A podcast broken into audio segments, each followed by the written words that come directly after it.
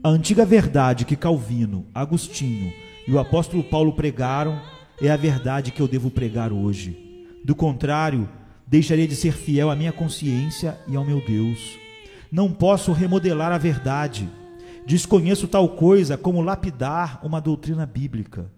O evangelho de John Knox é o meu evangelho. Aquilo que trovejou por toda a Escócia precisa trovejar novamente por toda a Inglaterra. É algo grandioso começar a vida cristã acreditando em boas e sólidas doutrinas. Algumas pessoas ouviram 20 evangelhos diferentes durante um espaço de alguns anos. É difícil se dizer quantos mais eles irão aceitar antes de chegar ao fim da sua jornada. Sou grato a Deus por ele ter me ensinado o Evangelho e tenho estado tão perfeitamente satisfeito com isso que não quero conhecer nenhum outro.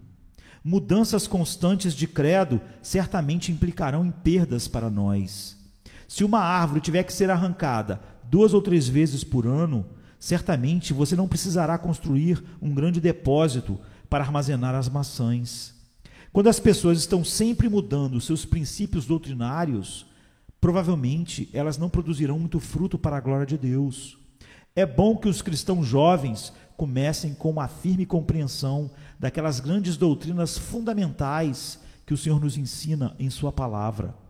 Se eu acreditasse no que alguns pregam acerca de uma salvação temporária e passageira, a qual dura somente por algum tempo, dificilmente eu ficaria grato por ela. Mas quando eu sei que aqueles que Deus salva, Ele os salva com uma salvação eterna, quando eu sei que Ele lhes concede uma justiça eterna, quando eu sei que Ele os estabelece sobre um fundamento duradouro de amor eterno e que os conduzirá ao seu reino eterno, então eu fico admirado de que uma bênção como essa tenha sido concedida a mim. Como diz os versos: silêncio, minha alma, adore e admire. Pergunte: Ah, por que tão grande amor para comigo? A graça me pôs entre o número da família do Senhor. Aleluia. Graças, graças eternas a ti. Acredito que existem algumas pessoas naturalmente inclinadas em direção à doutrina do livre-arbítrio. A única coisa que posso dizer é que a minha mente se inclina com naturalidade na direção das doutrinas da graça, como a palavra de Deus mostra. Às vezes, quando vejo nas ruas certas pessoas com as piores inclinações, sinto como se o meu coração fosse explodir em lágrimas de gratidão a Deus por ele não ter permitido agir como aquelas pessoas. Eu tenho imaginado que se Deus me tivesse deixado nos meus próprios caminhos e não me tivesse tocado com a sua graça soberana, que grande pecador eu teria sido. Eu teria percorrido toda a extensão do pecado, teria mergulhado em toda a sua profundidade e tampouco teria deixado de me envolver em qualquer vício ou perversidade, se Deus não me tivesse impedido soberanamente. Eu sinto que teria sido, de fato, o rei dos pecadores, se Deus tivesse me deixado sozinho. Eu não consigo entender a razão pela qual eu fui salvo, exceto pelo motivo de que Deus o desejou. Não posso, mesmo que desejasse ardentemente, encontrar qualquer razão em mim mesmo pela qual eu deveria participar da graça divina. Se neste momento eu não estou sem Cristo, isto é devido somente ao fato de que Cristo Jesus faz cumprir sua vontade soberana em mim. E tal vontade tem em mente que eu esteja com ele onde ele estiver e que eu venha participar da sua glória. A coroa tem que ser colocada na cabeça daquele cuja graça poderosa livrou-me de mergulhar no abismo. Olhando para a minha vida passada, posso perceber que a origem de tudo isso era Deus e somente dele, efetivamente. Eu não possuía uma tocha para acender o sol, foi o sol que me iluminou. Eu não comecei a minha vida espiritual, pelo contrário, eu rejeitava e lutava contra as coisas do espírito. Quando ele me atraiu por um certo período, eu não segui. Havia em minha alma um ódio natural contra qualquer coisa santa e boa. Advertências de nada valiam para mim. Os avisos eram lançados ao vento. Os trovões eram desprezados e, em relação aos sussurros do seu amor, eu os rejeitava como se não tivesse qualquer valor. Todavia, seguramente posso dizer agora, em relação a mim mesmo, que somente Ele é a minha salvação.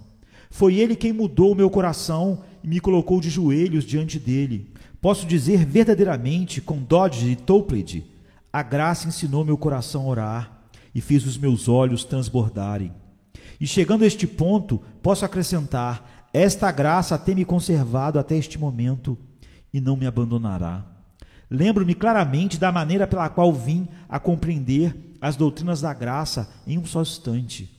Como todos os homens, por natureza, eu nasci arminiano e continuava acreditando nas coisas antigas que havia ouvido continuamente do púlpito, e não era capaz de ver a graça de Deus. Quando me cheguei a Cristo, achava que estava fazendo tudo por mim mesmo, e embora buscasse a Deus com avidez, não imaginava que era o Senhor que estava me buscando. Eu não creio que o recém-convertido esteja consciente desse fato logo no princípio de sua vida cristã. Posso me lembrar exatamente do dia e da hora em que, pela primeira vez, recebi essas verdades em minha alma. Quando elas foram, de acordo, como disse John Bunyan, impressas em meu coração, como que com ferro em brasa. E posso me lembrar que senti como se tivesse me transformado subitamente de um bebê em um homem. Eu havia progredido no conhecimento das Escrituras, tendo encontrado de uma vez por todas a chave para toda a verdade de Deus. Uma noite, durante a semana, eu estava sentado na casa de Deus e não pensava muito no sermão do pastor, pois não acreditava naquilo. Subitamente, um pensamento atingiu-me.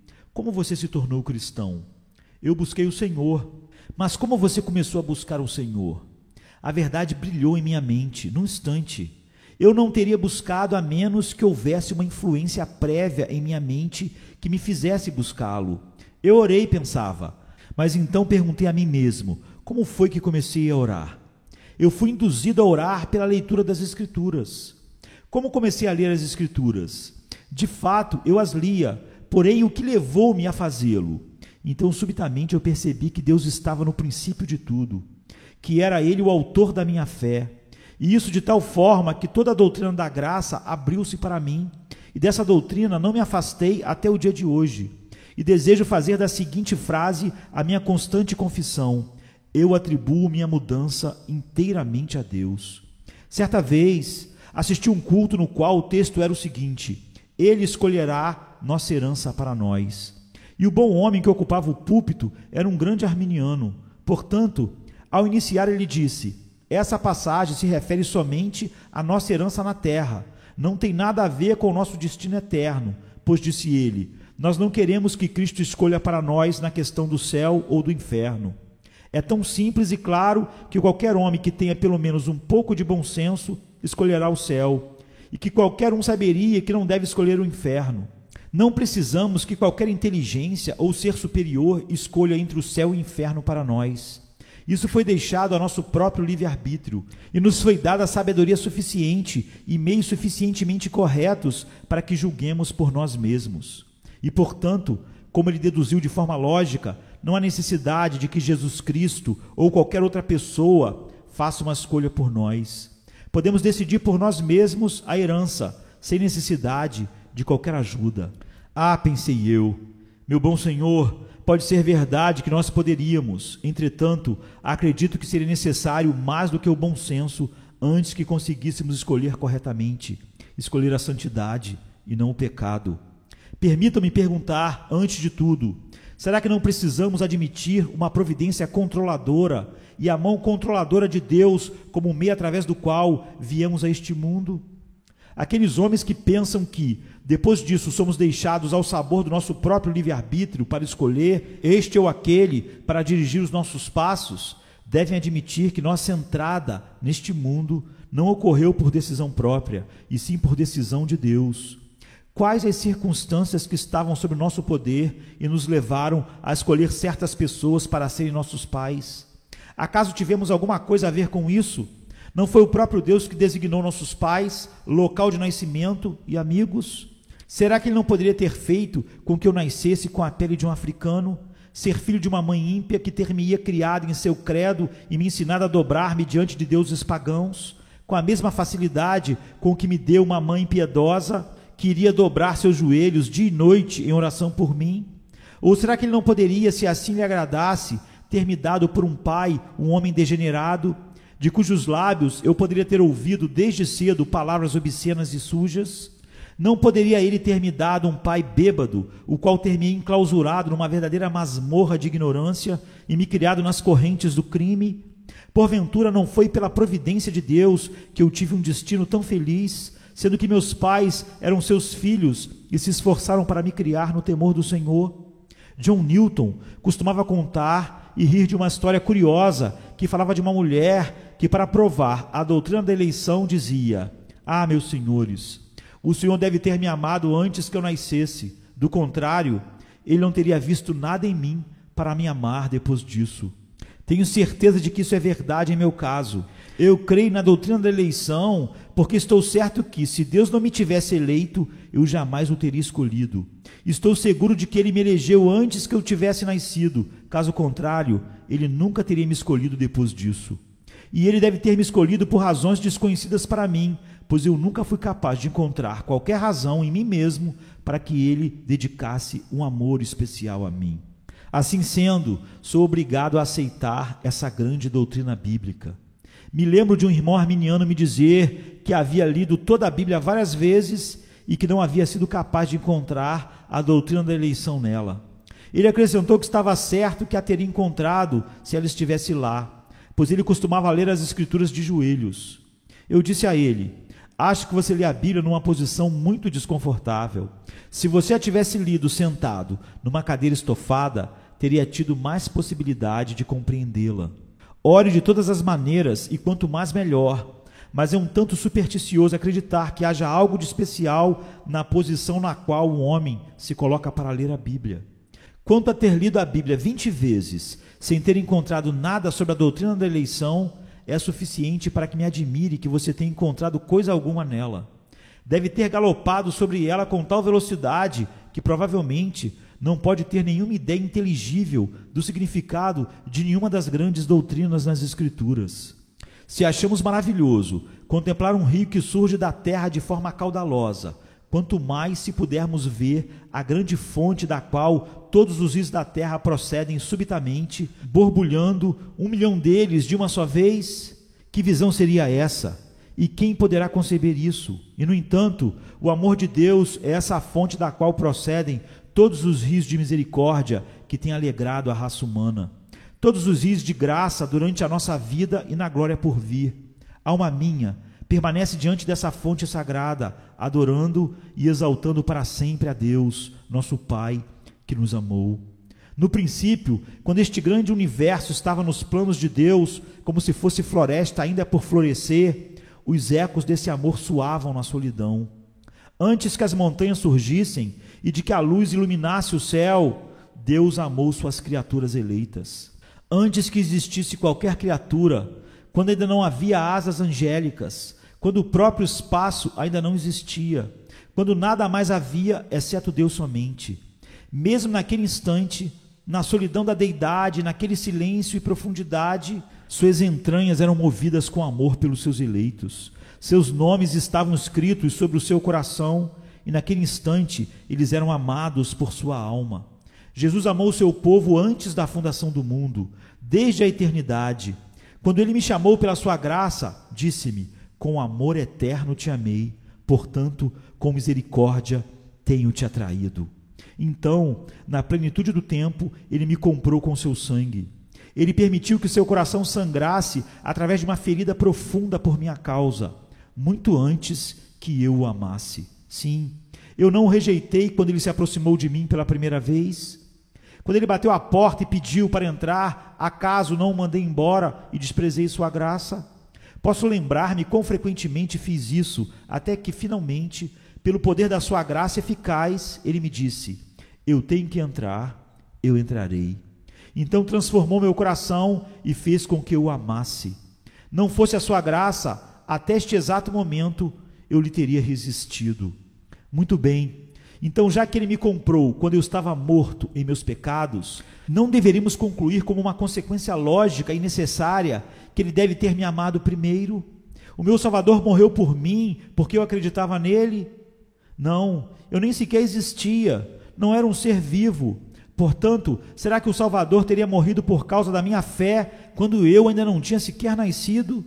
Será que isso é possível? Será que isso poderia ter sido a causa do amor do Salvador por mim? Será que isso seria a origem do amor de Deus por mim? A minha fé? Oh, não, meu Salvador morreu por mim muito antes que eu houvesse crido.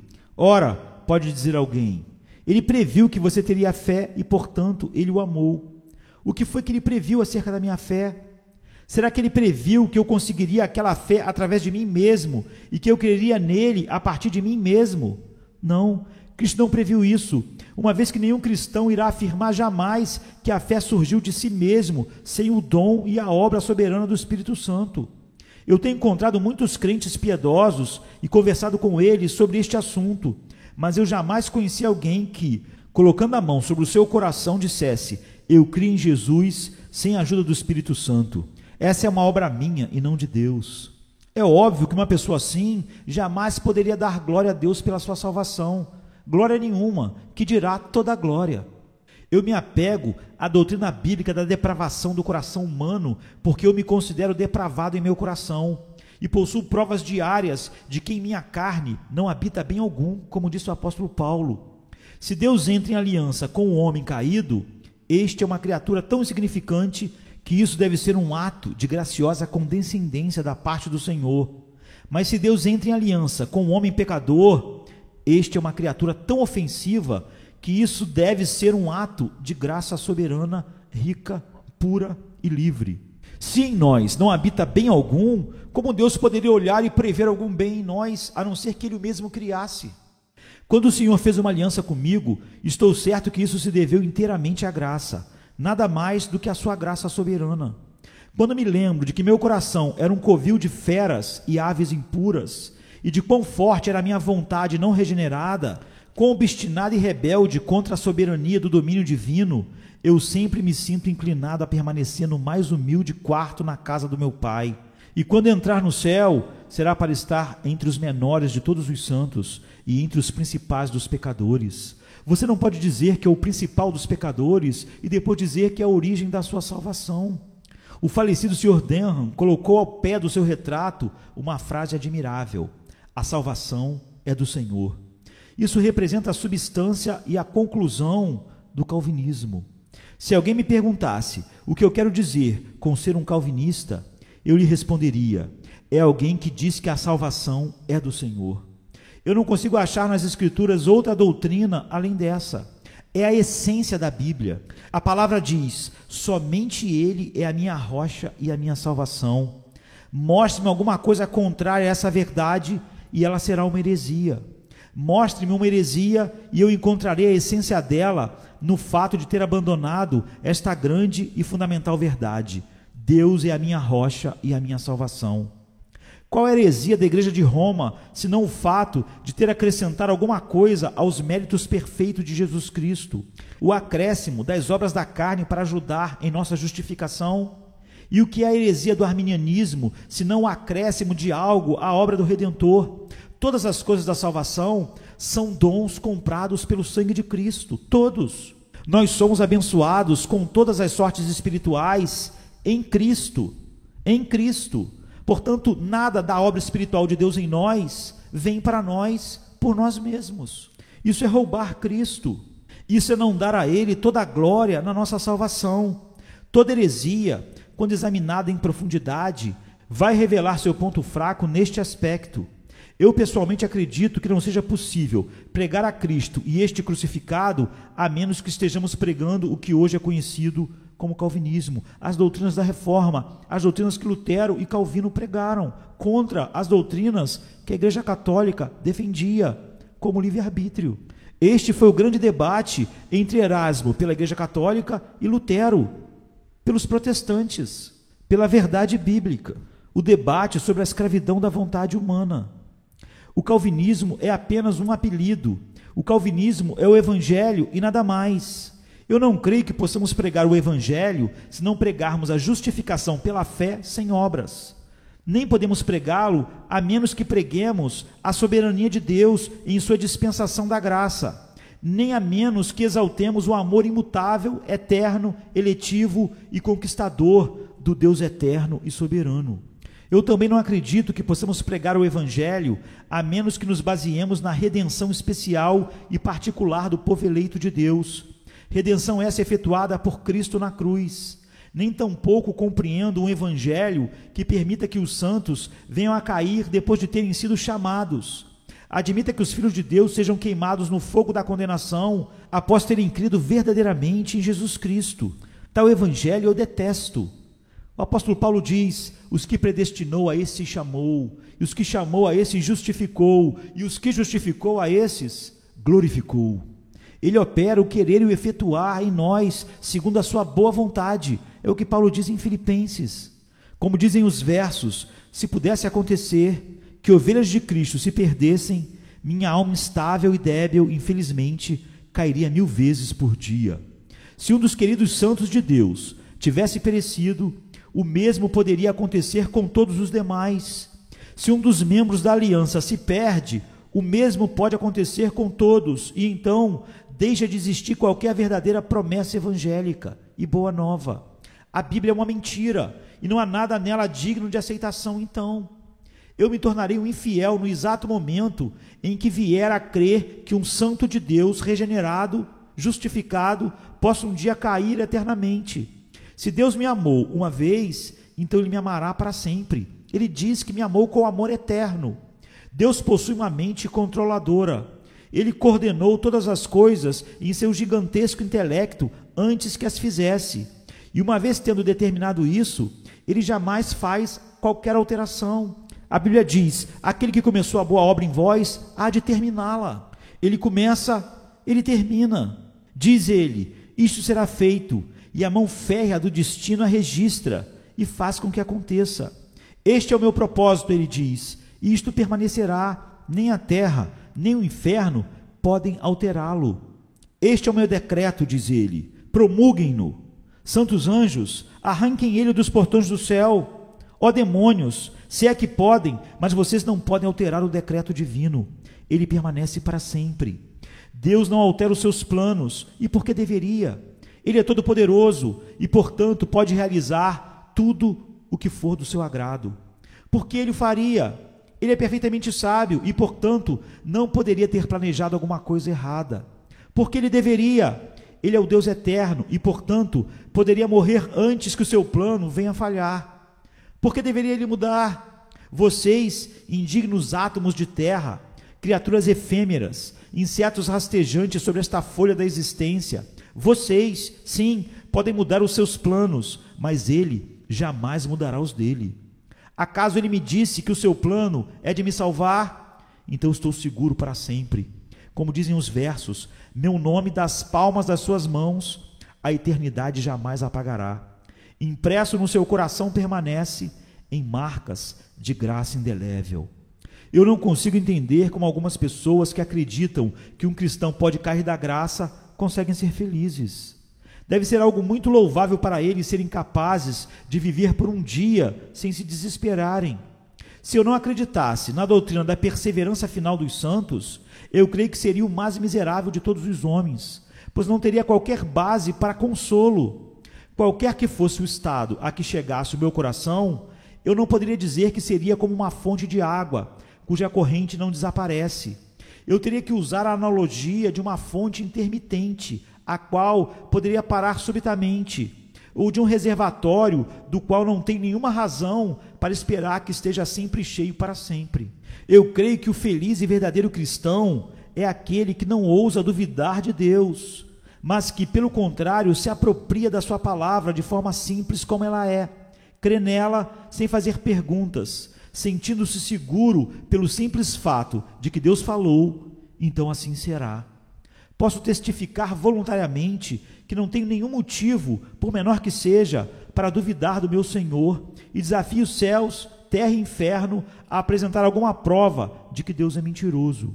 Os demônios das profundezas do inferno e os crentes afligidos e provados desta terra, eu conclamo, aos céus eu apelo e desafio através da longa experiência da multidão lavada pelo sangue. E sei que não se encontrará uma única pessoa nesses três reinos que possa testemunhar sequer um fato que desminta a fidelidade de Deus. ou enfraqueça sua afirmação de que seus servos podem nele confiar. Há muitas coisas que podem acontecer, ou que talvez não aconteçam, mas sei de uma coisa que acontecerá. Como dizem os versos, ele apresentará a minha alma, imaculada e completa, perante a glória da sua face, com alegrias divinamente grandiosas. Como diz Judas 24, ele é poderoso para nos guardar de tropeçar e nos apresentar diante dele imaculados. A ele a glória seja eternamente. Amém. Todos os propósitos do homem têm sido derrotados, porém o mesmo não ocorre com os propósitos de Deus.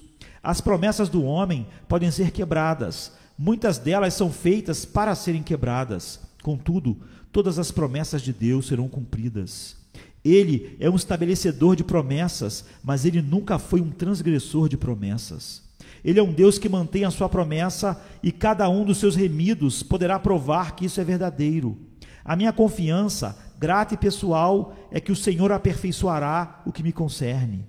Indigno, perdido e arruinado pecador que sou, ele me salvará. E como dizem os versos, eu, entre a multidão dos redimidos, acenarei a palma, usarei uma coroa e clamarei em alta voz a vitória.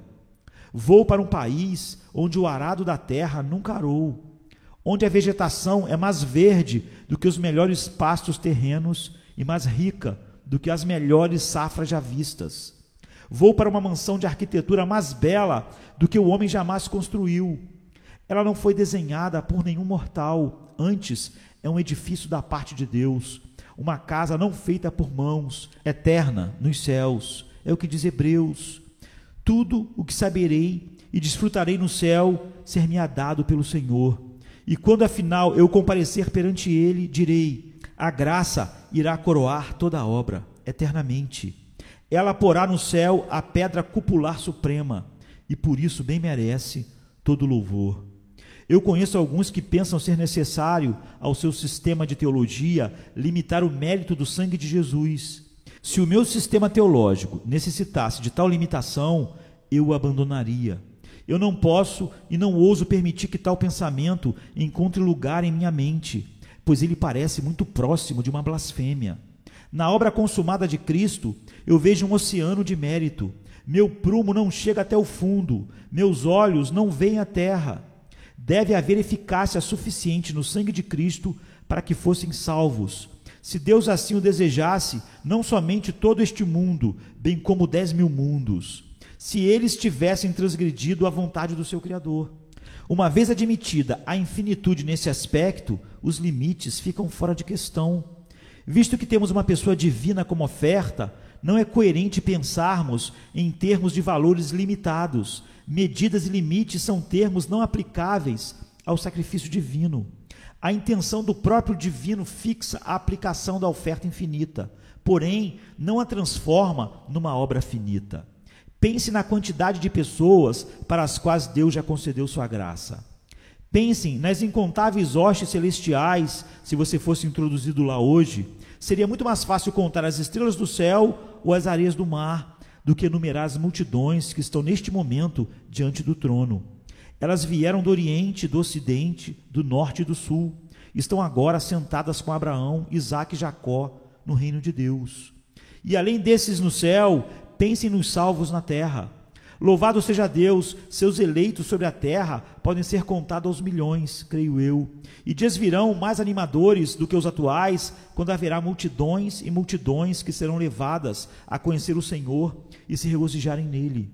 O amor do Pai não se destina a apenas uns poucos, e sim também a um incontável número de pessoas. Uma grande multidão, a qual nenhum homem pode contar, estará no céu. Um homem pode contar até números bem altos Coloquem para trabalhar os seus newtons, suas mais poderosas calculadoras, e certamente eles poderão contar grandes números, mas Deus, e Ele somente, pode contar a multidão dos redimidos. Algumas pessoas, amantes da doutrina da expiação universal, dizem: ela é tão linda, é uma ideia maravilhosa que Cristo tenha morrido por todos os homens. É autoelogiável diante dos instintos da humanidade.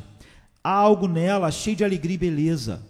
Eu admito que isso exista, porém a beleza pode muitas vezes estar associada com a falsidade. Existe muita coisa que eu posso admirar na teoria da redenção universal, mas eu vou mostrar-lhe o que necessariamente envolve essa suposição.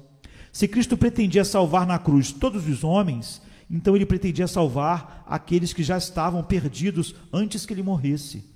Se a doutrina for verdadeira, que ele morreu por todos os homens, então ele morreu por alguns que estavam no inferno antes que ele viesse a este mundo. Pois certamente já havia milhares de milhares deles lá, os quais haviam sido rejeitados por causa dos seus pecados. Outra coisa, se a intenção de Cristo era salvar todos os homens, quão lamentavelmente desapontado ele deve ter ficado, pois temos o seu próprio testemunho de que existe um lago onde queima fogo e enxofre. E naquele abismo de tristeza foram lançadas algumas das pessoas que, de acordo com a teoria da redenção universal, haviam sido compradas com o seu sangue. Essa ideia me parece mil vezes mais repulsiva do que quaisquer das consequências que, supostamente, estão associadas com a doutrina bíblica da redenção especial e particular. Pensar que o meu Salvador morreu por homens que estavam ou estão no inferno apresenta-se a mim como uma suposição horrível demais para que eu possa acolhê-la, e a Bíblia nega enfaticamente. Imaginar por um momento sequer que ele foi o substituto de todos os filhos dos homens e que Deus, tendo primeiramente punido o substituto, pune depois os próprios pecadores, parece entrar em conflito com toda a verdade bíblica da justiça divina e com todo o bom senso. Se Deus punisse duas pessoas diferentes pelo mesmo crime, ele estaria sendo injusto. Que Cristo tenha oferecido uma expiação e satisfação pelos pecados de todos os homens, e que depois disso, alguns desses homens, eles mesmos, fossem punidos pelos pecados que Cristo já havia expiado e recebido a ira infinita, parece-me ser uma iniquidade mais monstruosa que poderia jamais ter sido imputada a Saturno, a Juno, a deusa dos túgios, dos mafiosos, ou a mais diabólica divindades pagãs. Longe de nós que venhamos alguma vez pensar assim de Deus, que é justo, sábio e bom. Ninguém crê mais nas doutrinas da graça do que eu. E se alguém me perguntar se tem vergonha de ser chamado de calvinista, eu responderia que gostaria de ser conhecido por nada mais do que um cristão. Todavia, se vocês me perguntarem se eu partilho das mesmas concepções doutrinárias de João Calvino e dos reformadores, eu responderia que sim e que me regozijo em apoiá-las. Não existem somente algumas doutrinas pelas quais devemos dirigir nosso barco para norte, sul, leste ou oeste. À medida que progredimos, começamos a aprender algo sobre o noroeste e o nordeste e tudo mais que se situa entre os quatro pontos cardeais. O sistema de verdade revelado nas Escrituras não se constitui somente de uma linha reta, porém de duas. E nenhum homem poderá obter uma visão correta do Evangelho até que ele saiba como olhar para as duas linhas simultaneamente. Por exemplo, eu leio num dos livros da Bíblia: o Espírito e a noiva dizem: Vem, e aquele que ouve, diga: Vem. Aquele que tem sede, venha, e quem quiser, receba de graça a água da vida.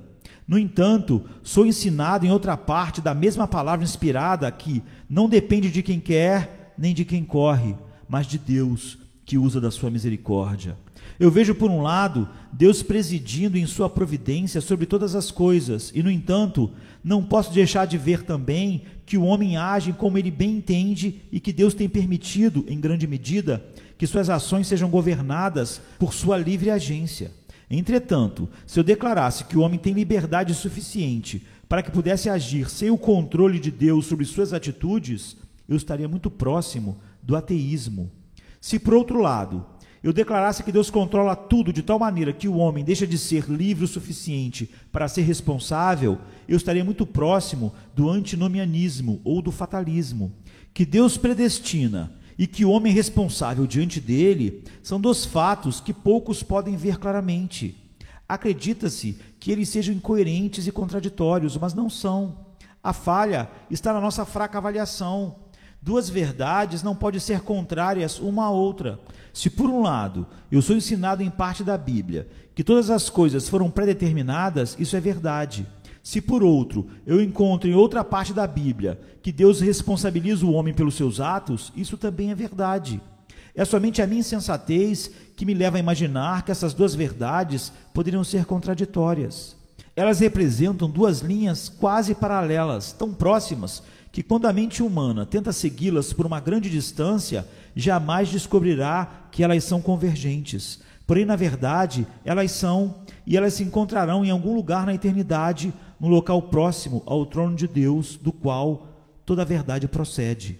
Frequentemente se diz que essas verdades, as doutrinas da graça, as doutrinas nas quais cremos, as doutrinas nas quais a Bíblia ensina, têm uma tendência de induzir ao pecado. Tenho ouvido isso sendo afirmado de forma muito enfática, que essas elevadas doutrinas que amamos e que encontramos nas Escrituras induzem a licenciosidade. Eu não consigo imaginar quem terá coragem de fazer tal afirmação quando levar em conta que os homens mais santos têm pregado elas. Eu pergunto ao homem que ousa dizer que o calvinismo levaria à licenciosidade o que ele pensa do caráter de Agostinho, de Calvino ou de Whitefield, os quais, em épocas sucessivas, foram grandes expoentes desse sistema de graça, da salvação pela graça, das doutrinas da graça. Ou o que dirá ele dos puritanos, cujas obras estão repletas dessa doutrina? Se naqueles dias um homem fosse um arminiano, ou nos dias da reforma, ele seria considerado um mais vil herético vivente. Mas agora, nós é que somos considerados heréticos e eles os ortodoxos. Nós voltamos para a velha escola. Nós podemos traçar nossa descendência até os apóstolos, até Romanos, até todas as cartas do apóstolo Paulo, e não no humanismo secular que exalta a liberdade humana. Foi aquela veia de graça gratuita que corria através dos sermões dos batistas que nos conservou como uma denominação.